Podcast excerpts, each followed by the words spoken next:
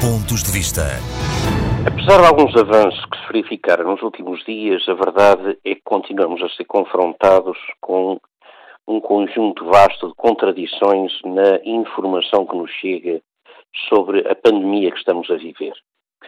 Isto aconteceu desde os, desde os primeiros dias, praticamente.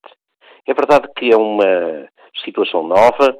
é verdade que eh, os nossos serviços, o Serviço Nacional de Saúde, muito particularmente, as autoridades de saúde não estavam preparadas para uma situação desta natureza. Mas também é verdade que já é tempo de as coisas funcionarem de outra forma. Eh, realmente não deixa de ser absolutamente eh, contraditório nós ouvirmos notícias como num dia eh, os eh, contaminados com Covid já não precisam ser vacinados, eh, no outro dia já passam a ter de ser vacinados, num dia, nos dias a máscara era dispensável, depois passou a ser exigida, eh, nos dias a AstraZeneca ou a vacina da Johnson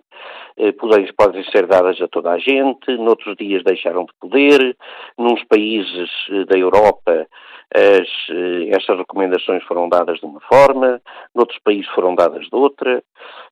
Sabemos que os cálculos do R são feitos com dados eh, que não são atuais, são dados normalmente com 14 dias eh, anteriores, o que cria naturalmente situações extremamente eh, incómodas em muitas regiões do país, particularmente nos conselhos mais pequenos, em que dois ou três casos podem fazer diferença. Eh, sabemos muito bem os problemas que têm hoje, particularmente os donos dos restaurantes, que estão em zonas eh, de indefinição em termos pandémicos e que se veem obrigados a comprar os seus produtos, particularmente os frescos, sem saberem se os vão poder eh, comercializar. Eh, também não deixa de ser preocupante todos os dados que são divulgados sobre a bazuca, a bazuca que teoricamente nos irá eh, repor no ritmo de desenvolvimento, numas alturas o dinheiro está a chegar, noutras alturas o dinheiro está atrasado, há várias instituições de vários países europeus que ainda nem sequer a aprovaram e, portanto, tudo isto vai criando nas pessoas um sentimento de grande confusão. Eh, era desejável que a informação fluísse de uma forma mais clara. E repito o que disse, já era tempo para isso acontecer.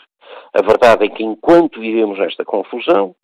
quer em Portugal, quer na generalidade dos países da Europa comunitária, nós vemos Israel, vemos países como outros países como os Estados Unidos, como o Reino Unido, como os Emirados Árabes Unidos, com uma população, com uma percentagem muito elevadíssima, em alguns casos já de 100% da população vacinada, pelo menos com a primeira dose da vacina. Evidentemente que eh, temos de, e tudo isto terá de mudar.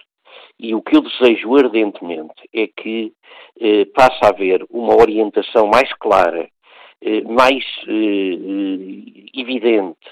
muitíssimo mais clara para as pessoas, sobretudo na, na, na, transmissão daquilo que são as principais recomendações relativamente a esta pandemia que estamos a viver e que afeta tanto os portugueses que aqui estão, como os portugueses que estão espalhados pelo mundo. Alguns deles que se veem já impedidos de ver famílias e de ver os seus bens, as suas propriedades, há, há cerca de um ano, em alguns casos até há mais de um ano.